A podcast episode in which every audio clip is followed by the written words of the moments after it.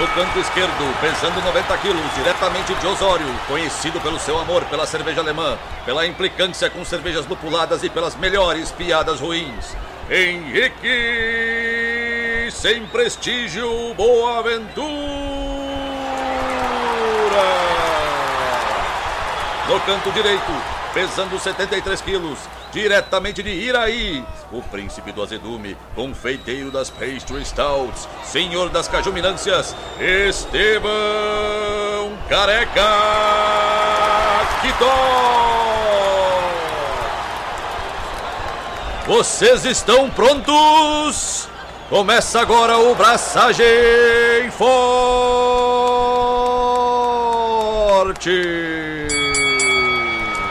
E aí galera, Estevão da Suricato aqui. Alô, Loite, Henrique Boaventura e de Einbeck para Bock tem uma distância bem grande, quase até Munique. Eu, eu não teria entendido absolutamente nada se eu já não tivesse lido a pauta do programa.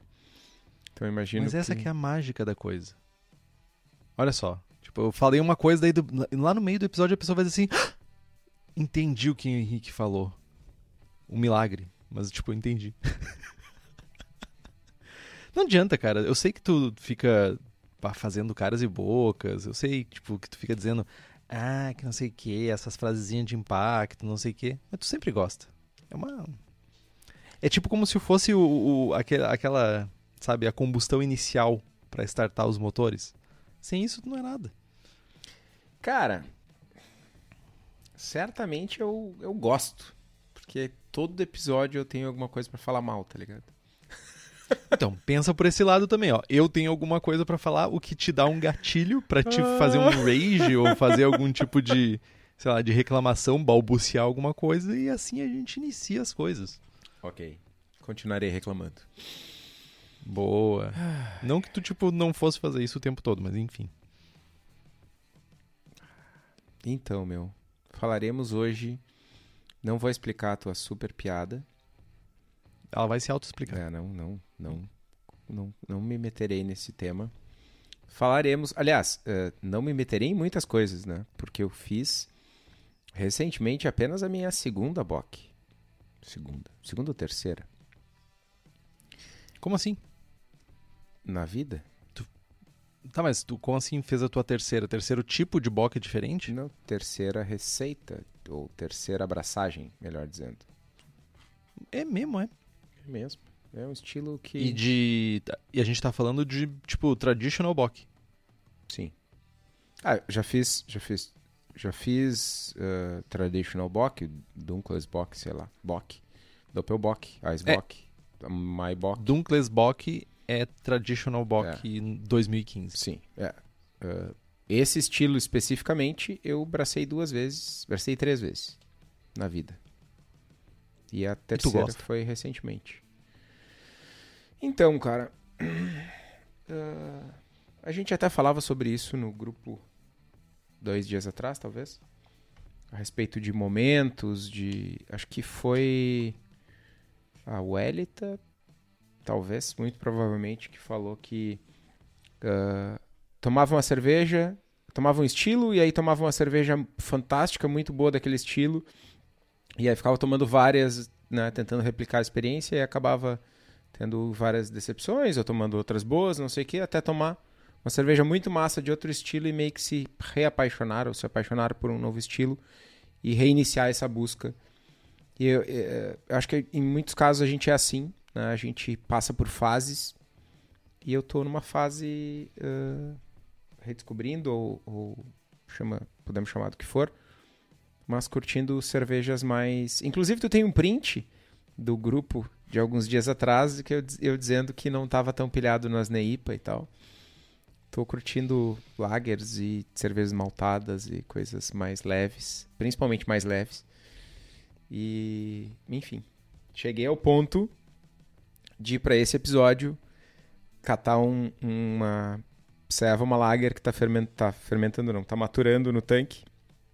Enchi um graulinho da torneira da, da- do tanque e trouxe para casa uma Pale Keller Beer.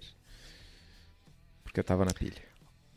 Ora, vejam só. o mundo dá volta, não é mesmo, meu jovem? Ah, sim, certamente. Assim como ele vai dar uma volta bem massa quando tu fizer os 7 ou 8 specialty IPAs que tu não fez ainda e tu vai tomar e tu vai dizer, ah, eu achava que era ruim, acabei gostando, que massa, não sei o quê. Não, meu, eu já fiz White IPA e achei uma bosta. Tá, não, mas tem Brown IPA. Brown IPA é legal. Aí, ó. Red IPA. Red IPA. Red. É, te- é que tem que falar assim, Red IPA. Red IPA. Red IPA. Red IPA. Não, mas. É... Cara, era pra ser um programa curto. é bem importante isso que tu tá falando, porque isso, de certa forma, talvez sirva como palavras libertadoras para as pessoas que são aficionadas ou que acham que não gostar ou que não estar curtindo momentaneamente. Cevas lupuladas ou com perfil de lúpulo muito aparente é tipo ruim. Ah, a gente vai falar sobre uh, Dunkles, uh, e que as pessoas me corrigindo, né? Eu falo, falava Dunkles, mas é Dunklesbock. E que é um estilo relativamente simples, é um estilo que não tem muita variação e é um estilo bem feito, é lindo. E quantas cervejarias fazem uma Bock hoje em dia? Uma Traditional Bock ou uma Dunklesbock? Fala em Quase eu nenhum. lembro da musiquinha. Oh, oh, oh. Kaiserbock, caraca. Eu não, ia Ah, falar o no- eu não ia falar o nome da marca, né? Mas, tipo? São Meu, pouquíssimas. Eu me lembro nitidamente do meu pai nos invernos.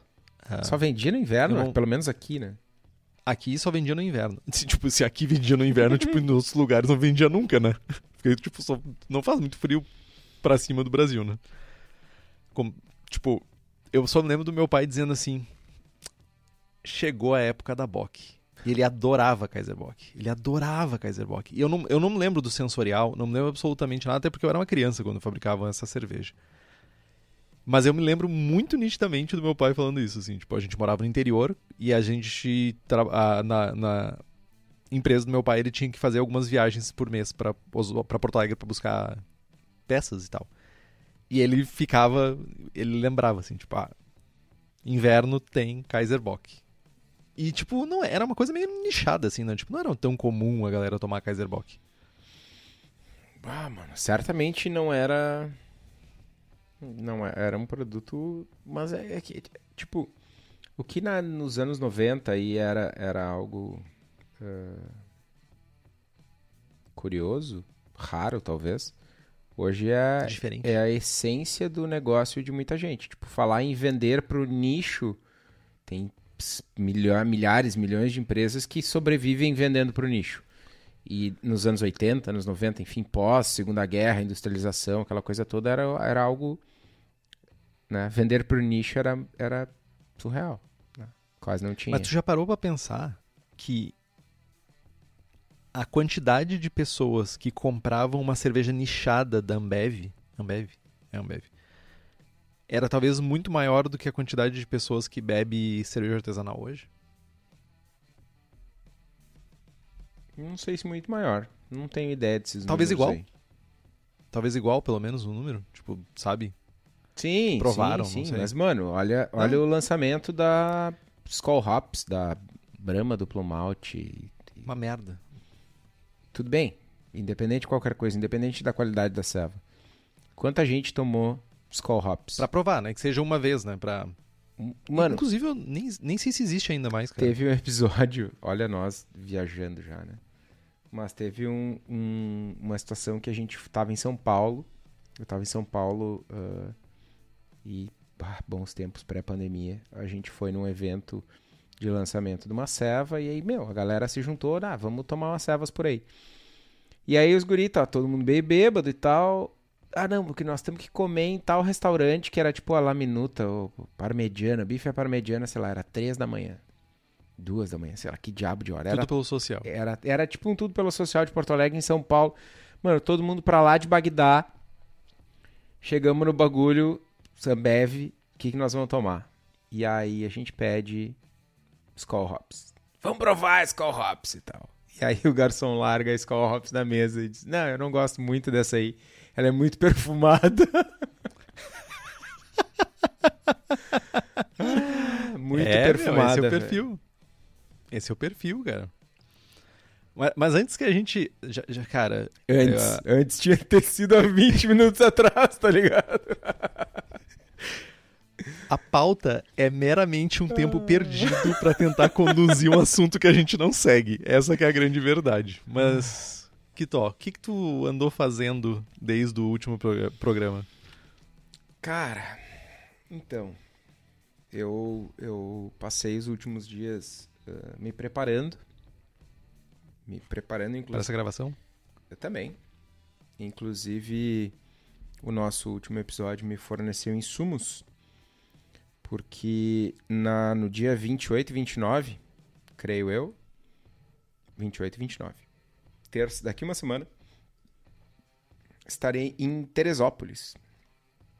Primeira viagem de avião pós-pandemia. Ou, né, pós-início da pandemia. Cagadinho. né? Vou tomar a vacina na sexta, segunda dose. Tô com medo da vacina, né? Tô com... Porque eu passei mal, que nem um condenado. Meu, mal, mal, mal. Azar, Mano, né? Como é que tu tá, cara, da vacina? Meu, eu tô com 41 de febre. Eu não consegui levantar da cama. Cara, na segunda-feira, eu tomei na sexta. Na segunda-feira eu tava com 38 de febre ainda. Mal, mal, mal, velho. Mas, né? Azar, tem que tomar, bora lá, vou tomar a vacina. E aí viajo pra Teresópolis na segunda. Vou dar aula no, no curso, no mestre de estilos lá na, na Science of Beer, em Teresópolis, curso presencial. Todo mundo testado, né, alunos, professores, staff, todo mundo, né, a imensa maioria das pessoas já vacinada, ainda assim de máscara, distanciamento e tal.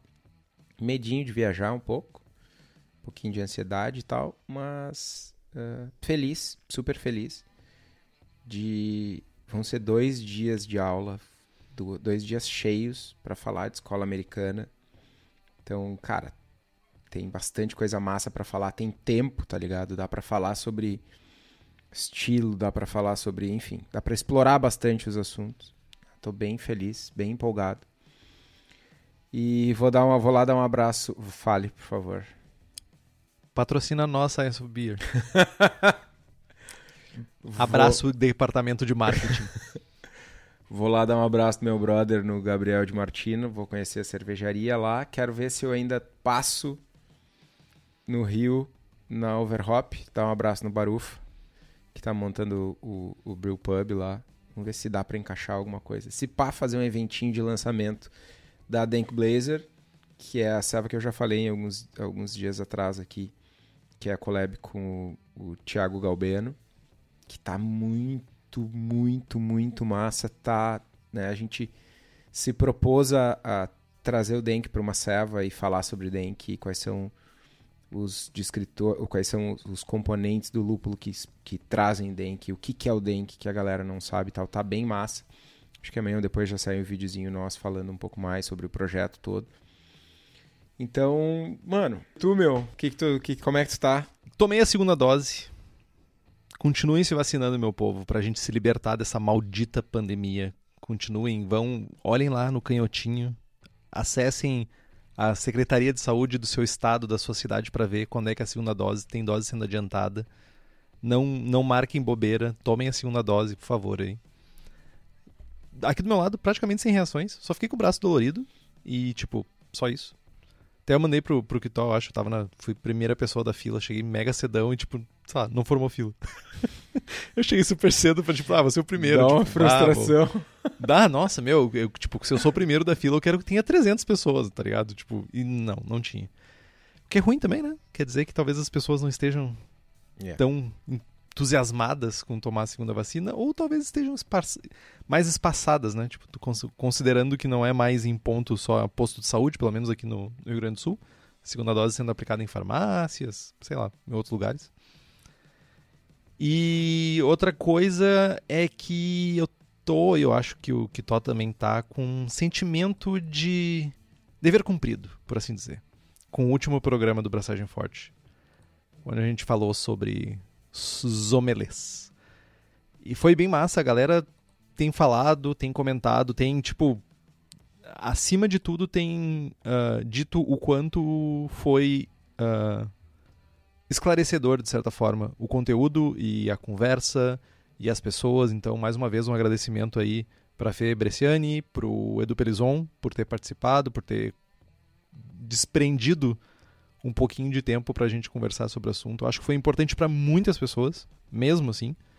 Muitas pessoas que tinham ranço, muitas pessoas até que se sentiam, uh, de certa forma, deslocadas com o título né, de, de sommelier. E agora, talvez, uh, com esse programa, as pessoas tenham se sentindo um pouco mais, sei lá, direcionadas. Mas é isso, cara. Basicamente é isso que eu tenho feito. Cara, mas é. Foi, foi massa.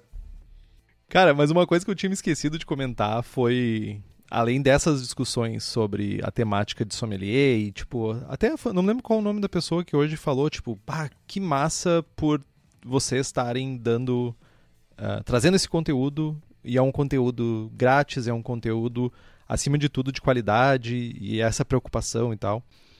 E a gente tem essas discussões diárias no nosso grupo de apoiadores e apoiadoras do Braçagem Forte, né? Que além de ter esse grupo maravilhoso, mais nichado da podosfera brasileira de cerveja, dizem que é o melhor, inclusive, a galera tá acompanhando a gravação ao vivo agora. O que tu tá comentando, a galera já tá pedindo pra gente gravar amanhã outro programa. Não vai acontecer. Digo de passagem, não vai acontecer. Eu afirmo isso. Será? E aí, além disso, participa de sorteios, tem merchans exclusivos, recebem mensagens de bom dia e stickers customizados. By Sérgio. Esse, esses que vos falam. By Sérgio. Sérgio é a pessoa. Eu acho que ele inventou o recurso do, do WhatsApp, tá ligado? De criar sticker, porque o, a pessoa tem o maior arsenal do mundo. Do mundo. Qualquer coisa que aconteça, cinco minutos depois a gente tem um sticker. Então faça como Bruno Cauê, Carlos Poitevan, Diego Bilieri, Felipe Augusto Kintzer, nosso queridíssimo Felp, que está em Bamberg. Te odeio. Felipe Lécio, José Coelho Alves, Guilherme Prado, Christopher Murata, Luiz Henrique de Camargo, Marcelo Arruda, Miguel Eduardo Reis, Thiago Gross e Welita de Oliveira Ferreira não perde tempo e nos apoie pelo link do Apoia-se, que é o apoia.c barra abraçagem traço forte. O link está aqui no post. Dunkles Bock. A gente já conversou um pouquinho sobre a história do, do termo Bock, né? a origem do termo Bock, lá no episódio 47, Braçando com estilo Doppelbock. Mas a gente vai dar uma pincelada aqui porque, teoricamente, a gente deveria estar enchendo linguiça, a gente já encheu o suficiente, mas agora que está na pauta a gente vai adiante, né? Uh, primeira coisa que a gente precisa entender é que a palavra Einbeck, o nome Einbeck, que é um, uma cidade típica alemã, né? aquela casinha em Chaimel, fortificação militar, sei lá, um monte de muro, rua estreita, rua de pedra, tudo bonitinho. E acima de tudo, uma cidade que tem cerveja, faz cerveja, desde muito, muito tempo atrás. Né? Lá no remoto século XIV, Einbeck já era um famoso centro cervejístico. Tanto que tinha uma, uma autorização né, da, por parte dos, das pessoas que comandavam a cidade que dava o direito para todo cidadão produzir cerveja na sua própria casa. E a cidade contava com mais de 700 mestres cervejeiros. Olha, cara, tem 700 mestres cervejeiros no Brasil hoje? Brasil, país intercontinental. 700. 275 que é milhões.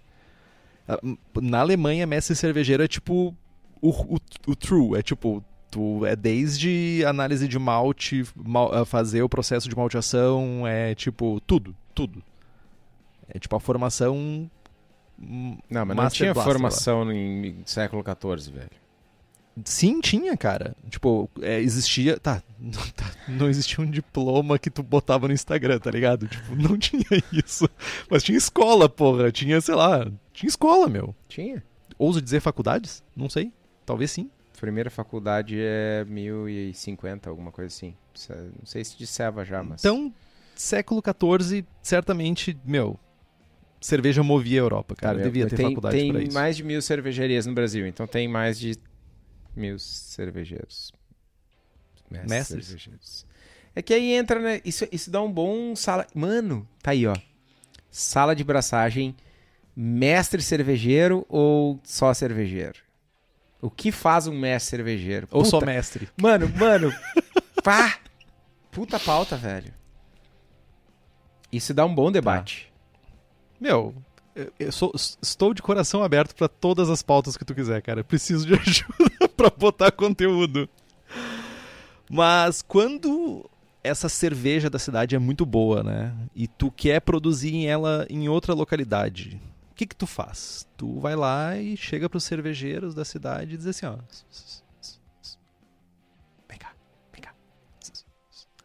E tu, basicamente, chama, atrai cervejeiros e cervejeiras para fabricar na tua cidade.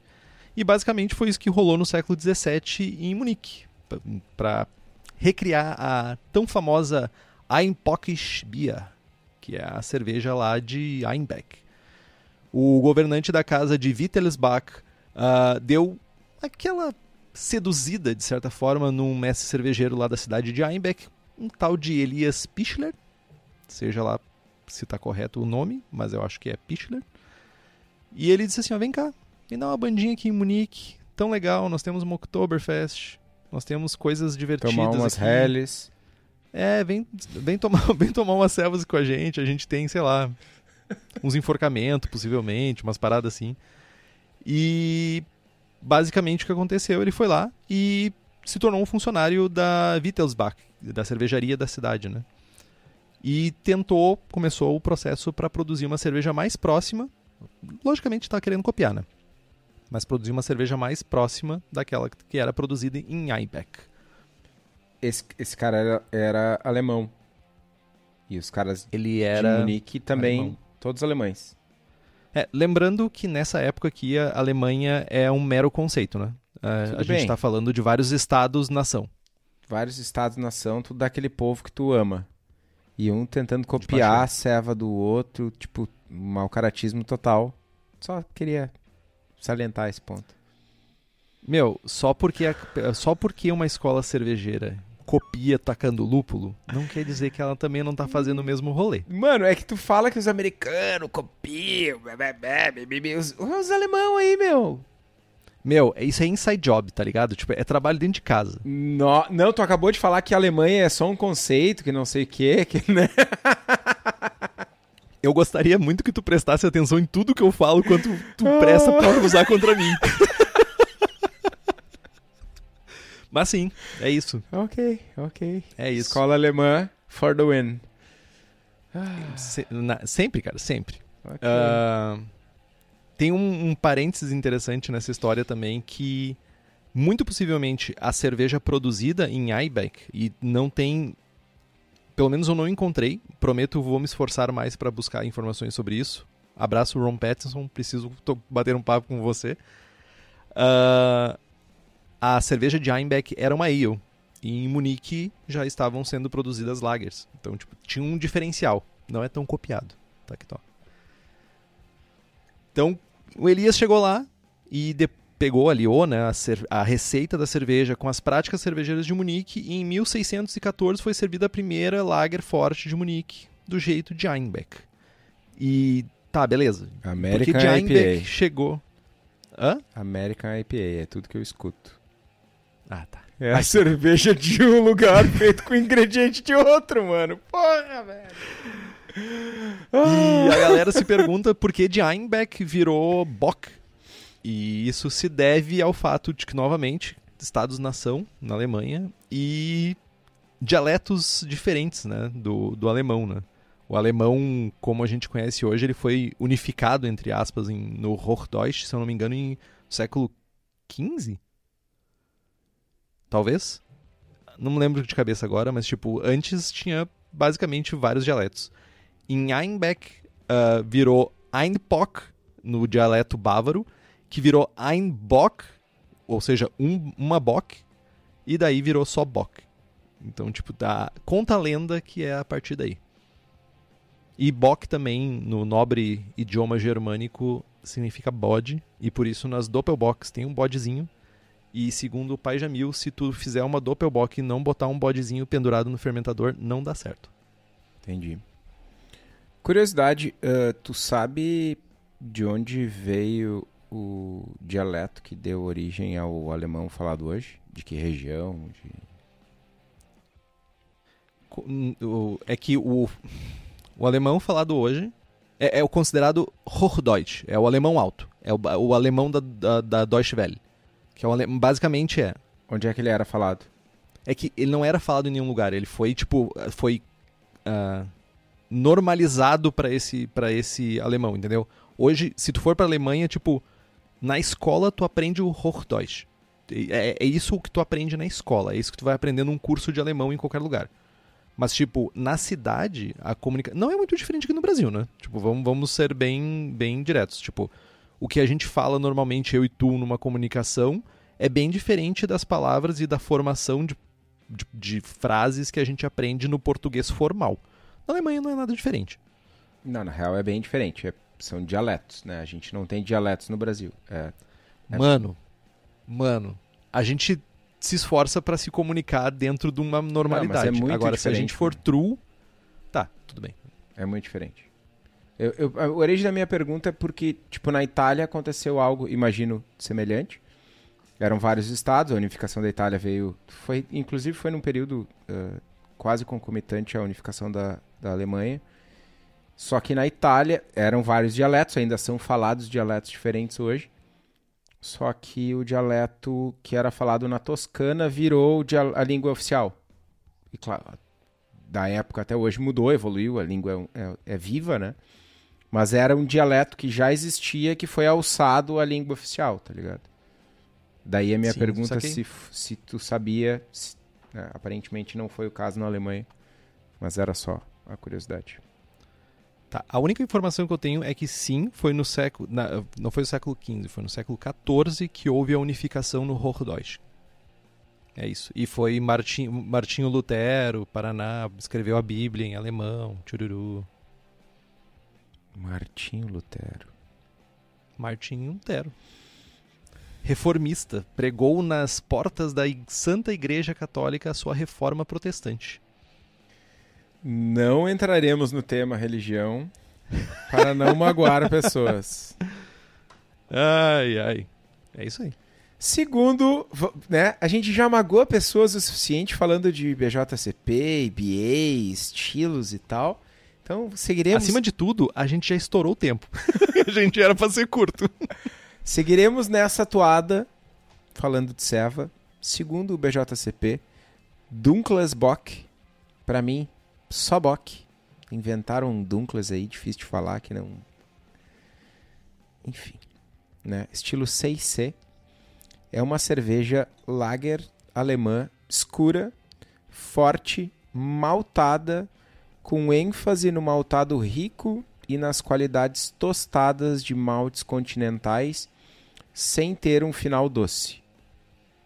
Importantíssimo esse ponto. Sem ter um final doce nenhuma cerveja alemã clássica hoje em dia tem final doce, tá? Históricas são outro rolê, mas as, as clássicas, nenhuma tem final doce. Não tem pastry bock.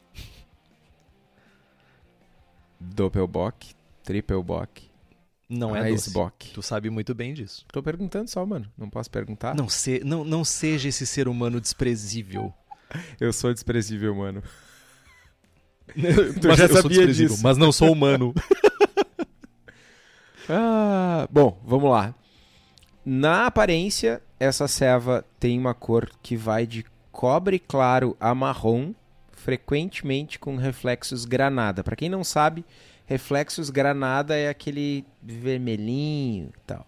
Né? É um, é um jeito, é um jeito meio bodoso de falar vermelho. Bodoso. Bodoso é de Einbeck.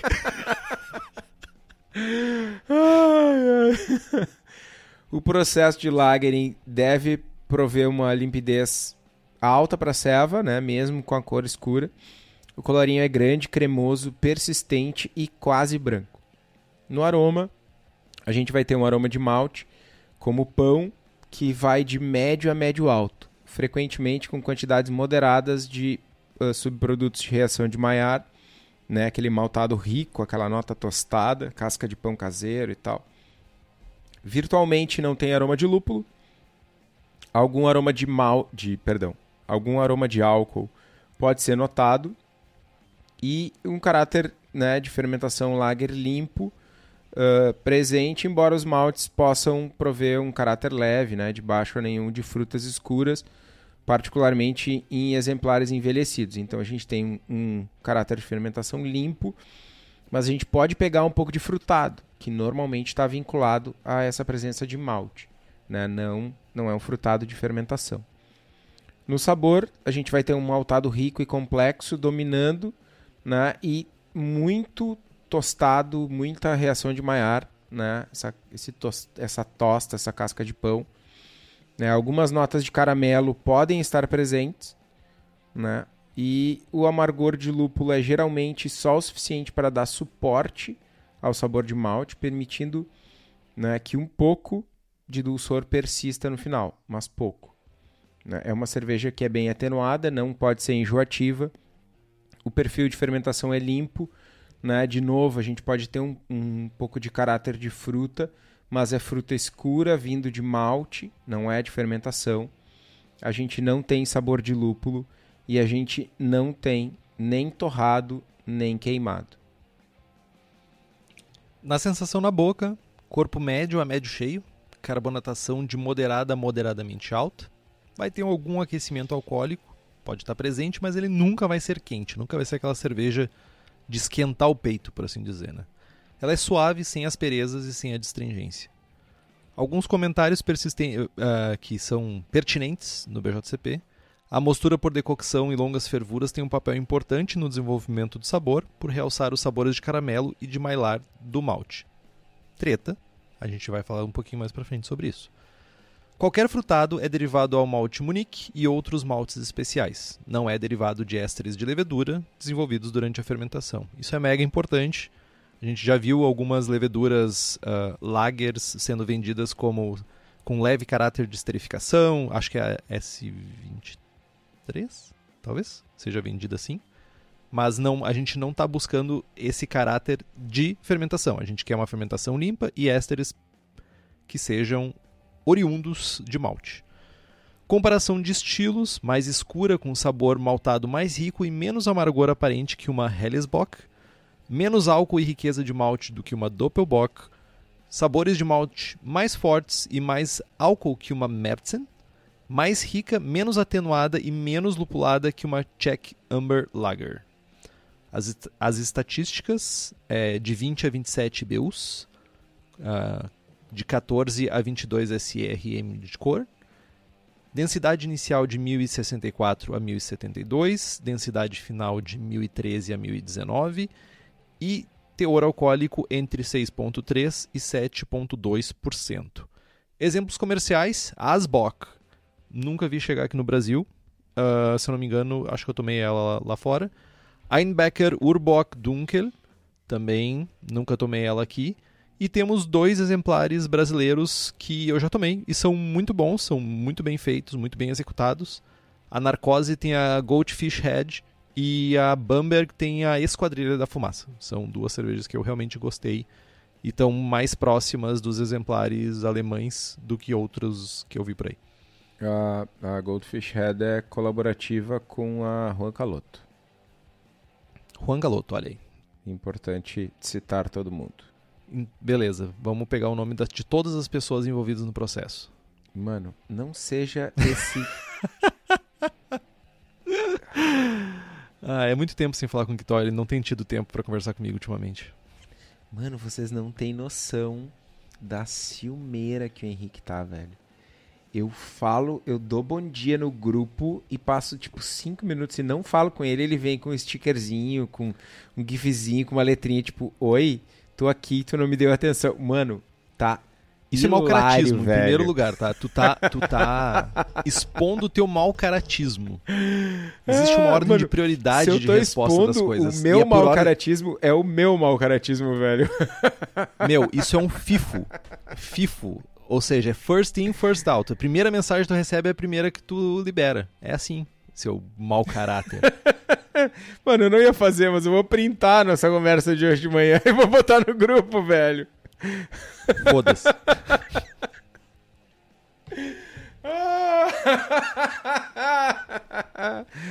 Sorry. Ai, eu me divirto. Eu me divirto nesse programa. Este boteco é o mais divertido da história da humanidade, velho. Não, tu- dá, dá gatilho porque a gente não gravou, não fizemos o boteco. Eu falei boteco e, tipo, falei merda. Se arrependeu na hora, eu sei. Mau caráter. Vamos lá.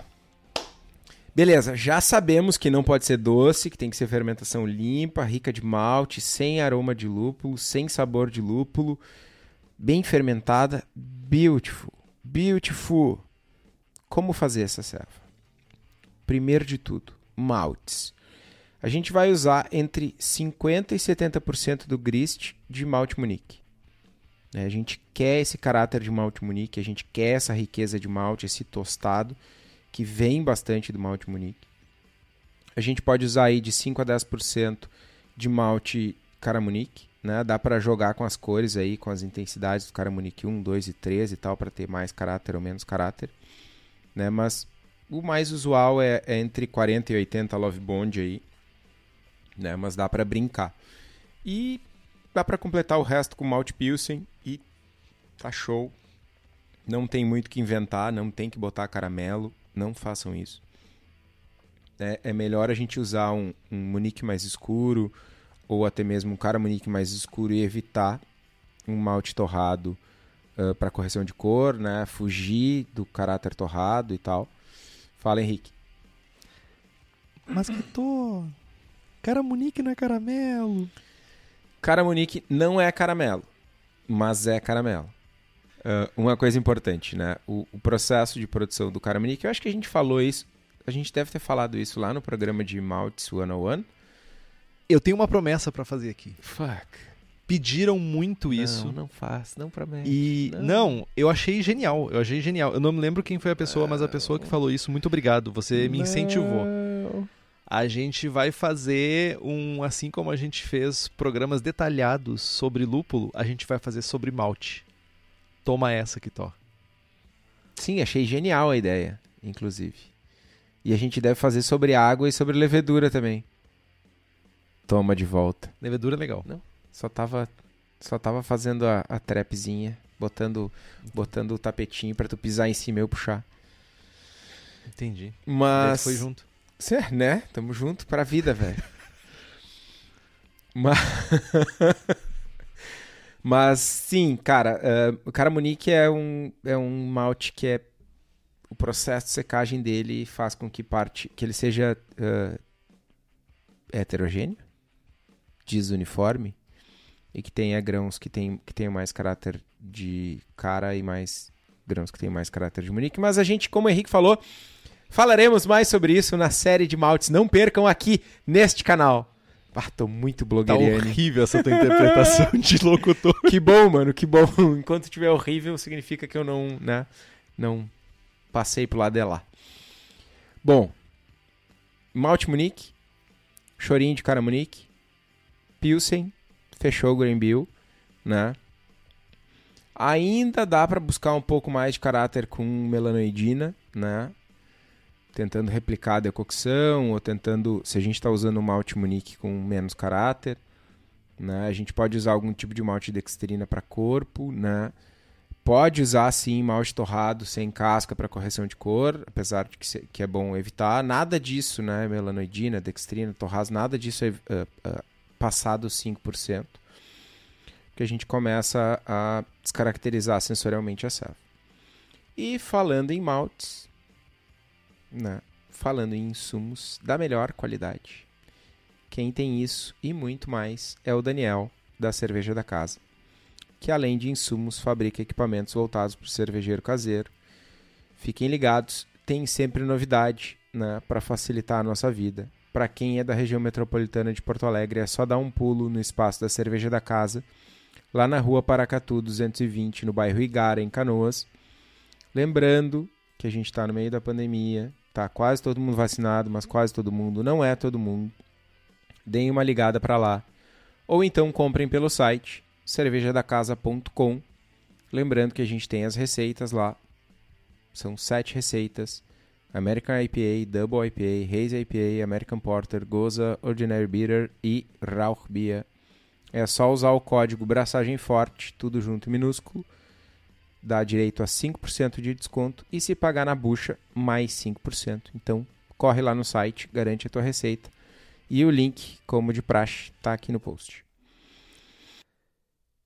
Entramos talvez na zona mais tretosa, mais bélica, mais discutível do estilo, que é a mostura. Né? Tradicionalmente, quando a gente fala desses estilos maltados alemães, a gente está falando de decocção. Aquela prática onde a gente faz uh, o uso de terços do, da mostura, do mesh da mostura, né? para esquentar, ferver e retornar ao, ao, mosto original e aumentar a temperatura, e isso dá mais complexidade. A gente já falou sobre decocção no episódio X, que eu não lembro, olha para trás, já aproveita e escuta os outros. Se tu quer ser tradicional, mano, vai lá. Quer ser tradicionalmente tradicional, sabe? Aquela parada bem, bem roots. Vai lá. Eu sempre recomendo, cara pelo menos uma vez na vida tu tem que fazer decocção. Tem que testar. Não adianta ficar só dizendo que é difícil sem testar. Tem que sofrer. Sofre. Sofre um pouquinho. Se queima. Sei lá, torra alguma coisa. Aquele cheiro maravilhoso de malte que fica fervendo. É uma maravilha. É trabalhoso. É muito trabalhoso, tá? O fato de ser tradicional não quer dizer, tá? Que, tipo, ah, se eu fizer uma decocção e eu não fazer, Vai dar diferença? Possivelmente vai dar. São processos diferentes. E processos diferentes geralmente vão gerar resultados diferentes. Não quer dizer que vai valer a pena ou que o resultado vai ser tão diferente que vale a pena todo esforço. Então, eu sigo, eu tenho certeza que o Kitó também, eu sigo a escola Jamil de fazer cerveja. Eu sou mega preguiçoso. Tipo, mega preguiçoso. Eu faço uma mostura simples ali na faixa dos 67 a 69 graus. Vai depender do teu grist, dependendo de como tu montou o teu grist, isso deve resolver teu rolê. E tu também pode optar por fazer um Hochkurs, se tu quer ser semi-tradicional, demi-tradicional, e fazer um Hochkurs e controlar a, fer a, fermentabilidade com a rampa inicial um pouquinho mais curta, daí tu vai ter uma fermentabilidade um pouco menor. Fala, Kitó. Mano, eu tava aqui me segurando muito, mas fazendo muita força, velho. Muita força para não te interromper. Mas eu sou obrigado, obrigado, obrigado a perguntar. Cadê o Henrique? Tu, você é essa pessoa com a voz do Henrique que tá gravando comigo, com a imagem do Henrique que tá aí fantasiado de Stormtrooper? É? Stormtrooper. Stormtrooper. Abraçado no quadro da Xuxa. Devolva o meu amigo. Henrique, onde está você? Mano, Meu, o preguiçoso. Não, não, não, não, não, não, não, não, não, vem me interromper, velho. O preguiçoso seguidor do pai Jamil sou eu. Velho, como assim não façam decocção? Cadê o traditional boy desse programa, velho? Tá errado isso, mano. Não, não, eu não quero. Não tô, não, é, é, pergunta retórica, mas não é para responder. Eu já sei que tu não é tu. Então fica tranquilo, só deixa eu botar minha raiva pra fora, meu. Cadê o meu amigo, velho? Pode responder agora. O que, que eu vou te dizer? É isso aí, cara. Entretanto, porém, eu posso não ser tão tradicional para não fazer decocção, talvez quando eu tiver mais espaço eu reveja meus conceitos sobre usar decocção, tá, Kitó? Ô, mano, só Hoje falta tu me dizer que tu vai fazer um dry hopping nessa selva, velho. Que calúnia, que tipo absurdo, não desceria tão baixo, não desceria nesse nível. Agora, fazer decocção eu não desço também. Eu acho perigoso, cara. É, em geral, por eu ter pouco espaço para fazer cerveja, eu acho perigoso ficar tirando porcentagens do mosto com pouco espaço. Eu tenho mega medo de deixar cair. E, tipo, eu prefiro não mexer.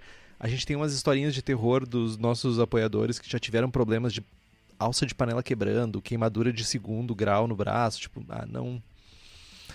Não, simplesmente não. Entretanto, porém, em lúpulos, mais tradicional não tem como ser, né? Quando a gente faz estilos alemães, lúpulos alemães, ou pelo menos variedades que emulem esse caráter, né? Então a gente está buscando um caráter herbal, a gente está buscando um caráter levemente floral, a gente está buscando um pouquinho desse mundo, né? Então, Mittelfru, meu favorito, tá? Particularmente, Mittelfru é meu lúpulo favorito. Tetnang, Perle, Magnum, Tradition, Tradition, desculpa, eles geralmente vão funcionar bem, muito bem, em adições aos 60 minutos, aquela adição clássica de amargor, aquela da escolinha, sabe? Aos 60 minutos é a adição de amargor. Importante que o caráter do lúpulo é muito baixo, a gente falou so sobre isso lá no, na descrição do estilo do BJCP.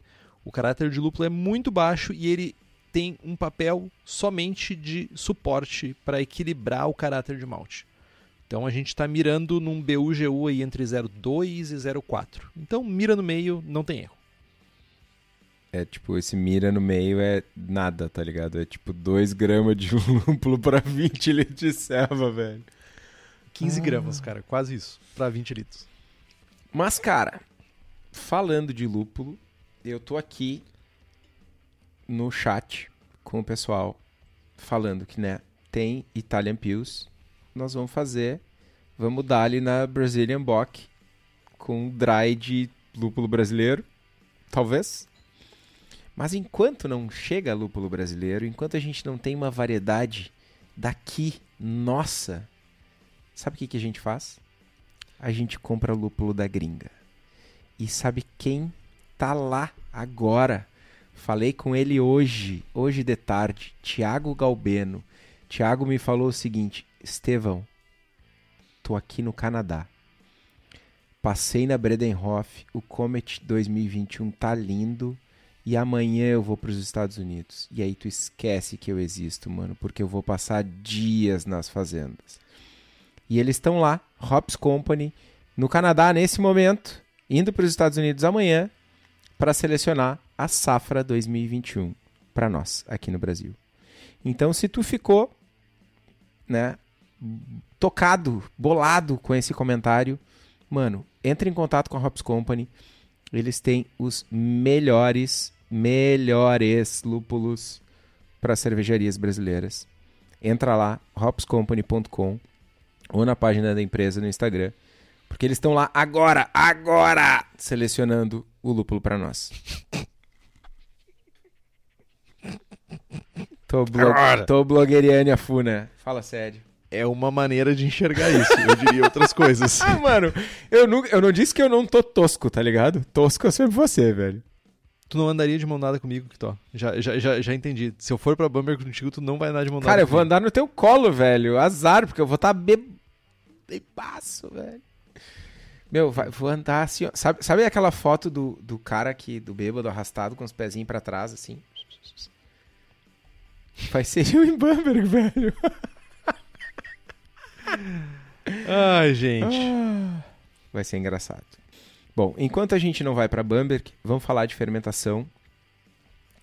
Normalmente, surpreendentemente, diriam alguns, a gente vai usar leveduras alemãs, né, que são as mais clássicas para o estilo WLP 833, uh, 3470, German Lager 2 da Levtech. Né, são ótimas opções para a gente fazer esse estilo né? Fermentar no limite inferior da levedura, buscar um caráter mais neutro, né? oxigenar bastante ou fazer um starter robusto, né? reaproveitar a lama de levedura né? ou de outra fermentação, que nem o Henrique gosta de fazer, né? e, e lembrar de fazer um descanso de acetil, né, para a gente garantir um resultado final aí uma serva sem de acetil, aumentar a temperatura para 18 graus no quarto final da fermentação né? um pouquinho mais, um pouquinho menos, dependendo da, da levedura que a gente está utilizando e, e, das faixas de atuação dessas leveduras, Mas é algo mais ou menos nessa linha, né? Subir a temperatura no final da fermentação para ter essa reabsorção. E pau na máquina, né? A gente maturar essa cerveja aí, limpar ela, né? deixar ela brilhante, cristalina, daquele jeito especial. E falando em leveduras, o melhor lugar para encontrar elas é na Levtech. Além de leveduras para cerveja, a Levtech também tem bactérias, bretonomices e leveduras para outras bebidas, para outros veneninhos, como hidromel, cidra, whisky e cachaça. E um atendimento que nenhuma outra empresa do setor tem. E para ti que é profissional, a Levtech oferece, além de mais de 50 tipos de levedura, consultorias em boas práticas de, de fabricação, controle de qualidade, montagem de laboratório, treinamento de pessoal e banco de leveduras. Entra lá no levtech.com.br e faz as tuas compras. Para água, a gente precisa garantir níveis mínimos de cálcio e magnésio para uma fermentação saudável, uma floculação boa, um pH na casa aí dos 5.4 a 5.5, não muito mais alto nem muito mais baixo, e uma atenção especial que essa cerveja ela tem um perfil só de grist, ela já tem um perfil bem robusto de malte, né? E se a gente fizer ajustes buscando evidenciar ainda mais o caráter de malte, a gente pode terminar com uma cerveja tipo desequilibrada, exageradamente maltada. Então, tipo, ah, cuidem, escolham as suas, as, as suas batalhas e tipo talvez aqui seja buscar um perfil mais neutro de, de, de água e deixar o malte brilhar. E carbonatação de 2.4 a 2.6 volumes.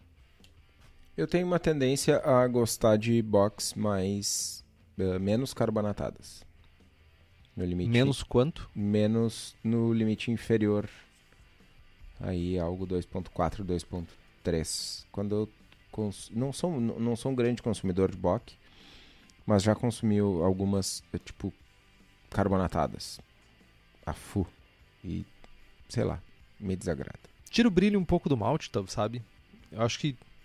não sei. meio meio eu- eu- fizzy, tá ligado? Meio Coca-Cola assim, É. sabe? É, eu, eu também sou mais fã delas no estilo inferior, assim, de carbonatação. Eu reconheço também. Normalmente as que, as que eu fiz, eu sempre. Todas as box que eu fiz em geral, eu sempre usei o limite inferior. Tipo, 2.4 no máximo ali. Eu não gosto de cerveja muito carbonatada, essa é a grande verdade, tá? Eu começo. brr, brr. Tu- Só Weizens. Não, é, eu ia dizer, tu não tomava Ah! Tava Mas- te, te leio que nem um livro, safado. Ah, ok. Bom, os desafios para fazer essa ceva são vários. Né? Primeiro de tudo, a atenuação correta. né? A gente não quer uma cerveja doce mal atenuada. né? A gente quer um caráter de malte rico, mas sem ser excessivo. Então, isso que o Henrique acabou de comentar da correção de água também é um fator bem importante. E a gente não quer nem fazer uma Hellesbock, né? Então a gente não quer deixar ela com pouco caráter, ou clara, ou, ou não tão intensa. Mas também a gente não quer uma Doppelbock, né? Não, não vamos jogar lá 9% de álcool e uma cacetada de malte, enfim. Então tem um meio do caminho aí, que é... Acho que do- dos, dos desafios da cerveja esse é o menos desafiador. Né? A atenuação e o dulçor acho que são mais impactantes. E para quem quiser saber um pouquinho mais, a gente recomenda alguns livros, na verdade dois livros. O Bock, do Daryl Richman e do Richman Daryl. É, tá certo isso, velho? O pior é que tá, cara, eu acho. Deixa eu ver. Não, não, é só. É Richmond. É Daryl Richmond. Tá aqui. É Daryl Richmond and Richmond. Sei lá, Daryl Richmond. Deve ter Enfim. sido Ctrl C, Ctrl V. E o New Brewing Lager Beer do nosso ilustríssimo falecido Greg, Greg Noonan. Que, mano, falando de lager, é um livro essencial. Né? Se vocês gostam, fazem. Se desafiam a fazer lagers melhores, é uma leitura obrigatória.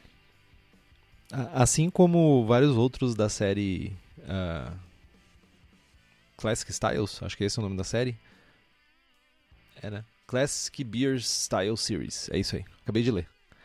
Ah, o Bock ele é um livro muito de historinha e é legal por causa disso. E também é um livro sobre uh, tentar, de alguma forma, colocar receitas clássicas em formato de receitas. Então, também tem bons pontos de partida. E como o Kitó falou brilhantemente, o New Brewing Lager Beer, ele é, ele é um catch-all. Ele não é só para box, ele é para lagers. Então, tipo, junta as duas coisas que dá bom. Vamos falar de receitinha, então? Vamos falar. Eu ia falar, eu fiquei na dúvida se eu falava da minha mais nova aquisição livrística. Eu, Pode falar. No final de semana eu comprei quatro livros. Eu fico monitorando. Eu, eu, eu coleciono coisas, né? Livros, inclusive. E aí eu tô numa fase de leitura. Tô, quero, tô, não tô lendo sobre serva, sobre técnica, sobre. Tô, tô lendo artigos, mas não livros. Meio que desengajei um pouco. E aí tô curtindo ler historinhas, né? E aí eu, eu tenho alguns dos Classic Style Beers aí eh, na coleção. E eu fico monitorando o preço. E aí deu uma baixada nos preços, eu comprei quatro. Como é que tu monitora? Sei lá. Refresh? Uma vez por mês eu dou uma bicada ali, tá ligado? Entendi. Mas não tá barato, né? Cara, eu paguei. Eu comprei quatro. Paguei na faixa de 50 e poucos pila cada.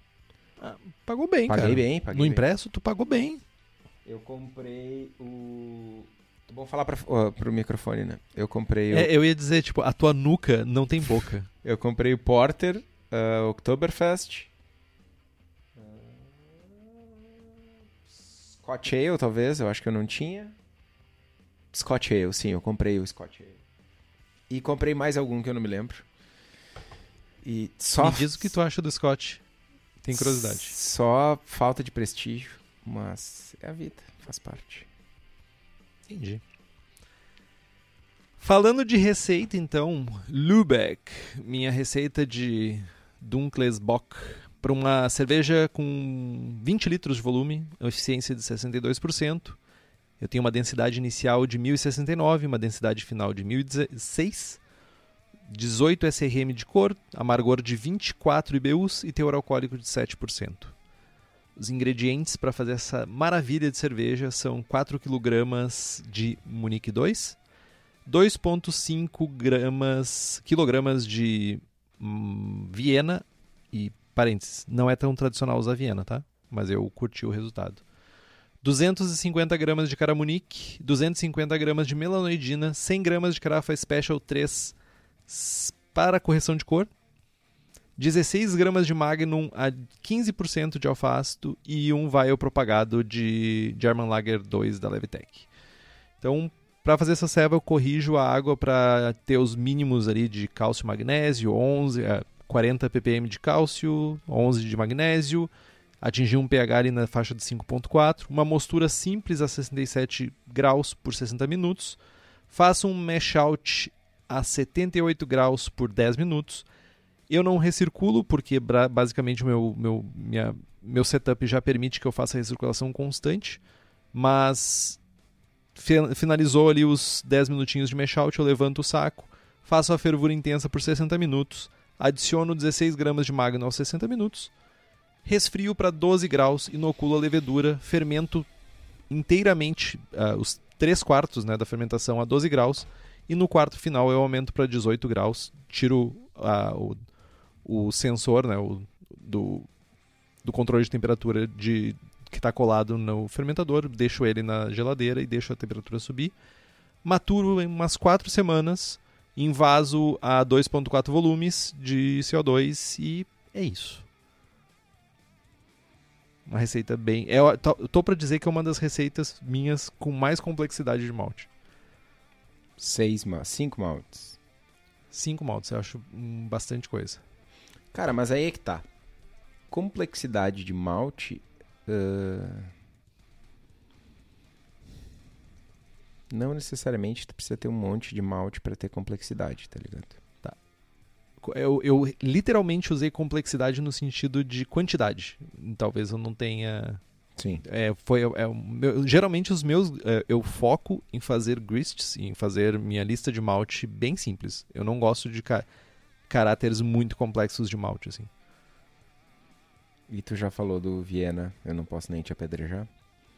Não, porque eu já me atirei. É. Eu, já, já me- eu vi essa granada jogada e eu, sabe, joguei de Entendi, peito aberto. Entendi. Ah, perguntas. Perguntinhas. Todas.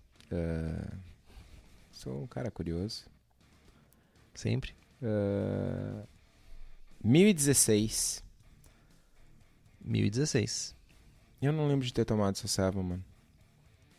Tu tomou ela, cara. Eu tava refletindo e tu tomou ela. Porque foi. Eu fiz ela. Com uma Imperial Stout, talvez, na mesma época. Acho que sim, porque eu fiz ela logo depois de ter feito a Hellesbock, eu acho. Não, eu fiz ela antes de fazer a Doppelbock. Eu fiz uma, uma Dunklesbock e depois eu fiz uma Doppelbock. E tu tomou as duas. Não é. Não ficou. Como é que ficou? Eu não lembro, realmente não lembro dela, mano. 1016 me, e por uma serva de 7% e tal, talvez. Não ficou doce? Não por causa do lúpulo, tá? Ah, eu, esses 24 IBUs, apesar de não parecer muito, eles sustentaram suficientemente. Mas. ah, e ela, tipo, ficou maltada, ela ficou complexa e, tipo, ela não ficou enjoativa. Outra pergunta. ah, tu já comparou o German Lager 1 e o German Lager 2 da Levtech? Não, só o 2, cara. Não tive essa possibilidade de fazer com. um. Por quê? Só o 1. Só o 2. Não. Porque na receita Só tá o o dois. German Lager. 2. Não. Eu falei 2. Falou 2? Ok. Tá escrito Vai German. Lager só. Ok. Pois é, porque eu, eu usei o German Lager faz muito tempo. E eu tenho usado o German Lager 2 e tô, tipo, deveras satisfeito. Mas aí eu vi, É que eu, eu acho que nem vendem mais uh, comumente o 1. Acho que estão só com dois. eu vi escrito Mas- aqui e achei interessante perguntar. Não, tudo bem. Ah, eu também eh, eu tive excelentes resultados usando a WP 830 para fazer. Eu gosto muito da da 830, tá? E eu não, eu acho que a gente tem ela no banco a 833, não tem? 38, eu acho. Que a 38? gente tem no banco. Pô, eu queria que tivesse. Mas tudo bem. Ou a 33A, agora eu não sei mais. A 30 a 33 seria German Bock. Enfim, em algum Mas é momento isso. do passado eu tive as três, mas agora não sei mais. Em algum momento do passado tinha tudo isso. Não, é. né? Saudade do dólar a 2,50 e malas amigas. E a gente reclamava, né? Ah, velho. Meu, tá, tá, tá ruim. Eu, eu tenho. Eu não sei se eu falei episódio passado, mas o Felp, nosso amigo que foi tão xingado essa semana, em algum momento do, do final do ano ele vai. Ele virá da Alemanha pro Brasil. E aí vem. Tava, Coitado. tava, vai vir algumas coisas na mala, né? E, tipo, vai vir duas coisas na mala dele pra mim. E, tipo, essas duas coisas dá, tipo, 3 mil reais.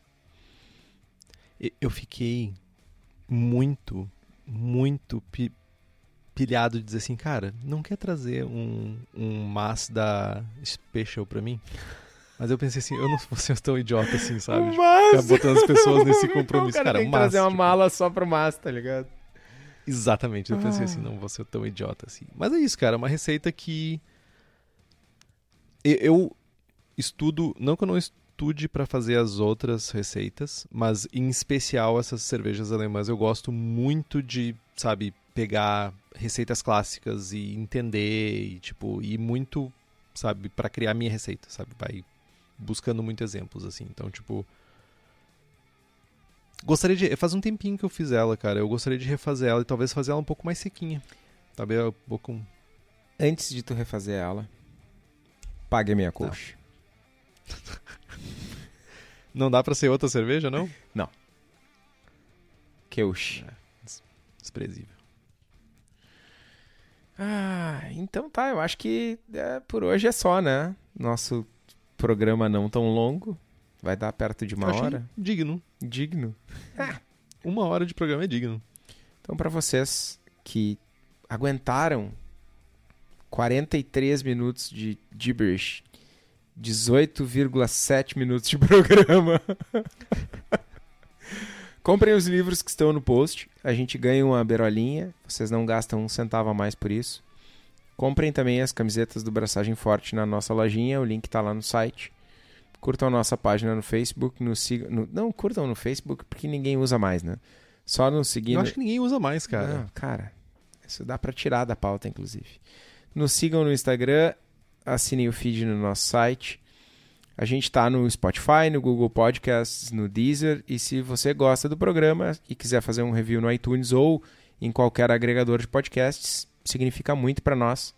Compartilhe os episódios com seus amigos. Se tiverem dúvidas, sugestões de pauta, críticas, quiserem anunciar a sua empresa ou seu produto, é só mandar um e-mail para o Henrique lá no contato abraçagemforte.com.br ou mandem uma mensagem para nós, um DM ali no Instagram e que o Henrique responde também, porque, né? Eu sou turista aqui. É isso, meu. É isso. Braçagem forte. Braçagem forte.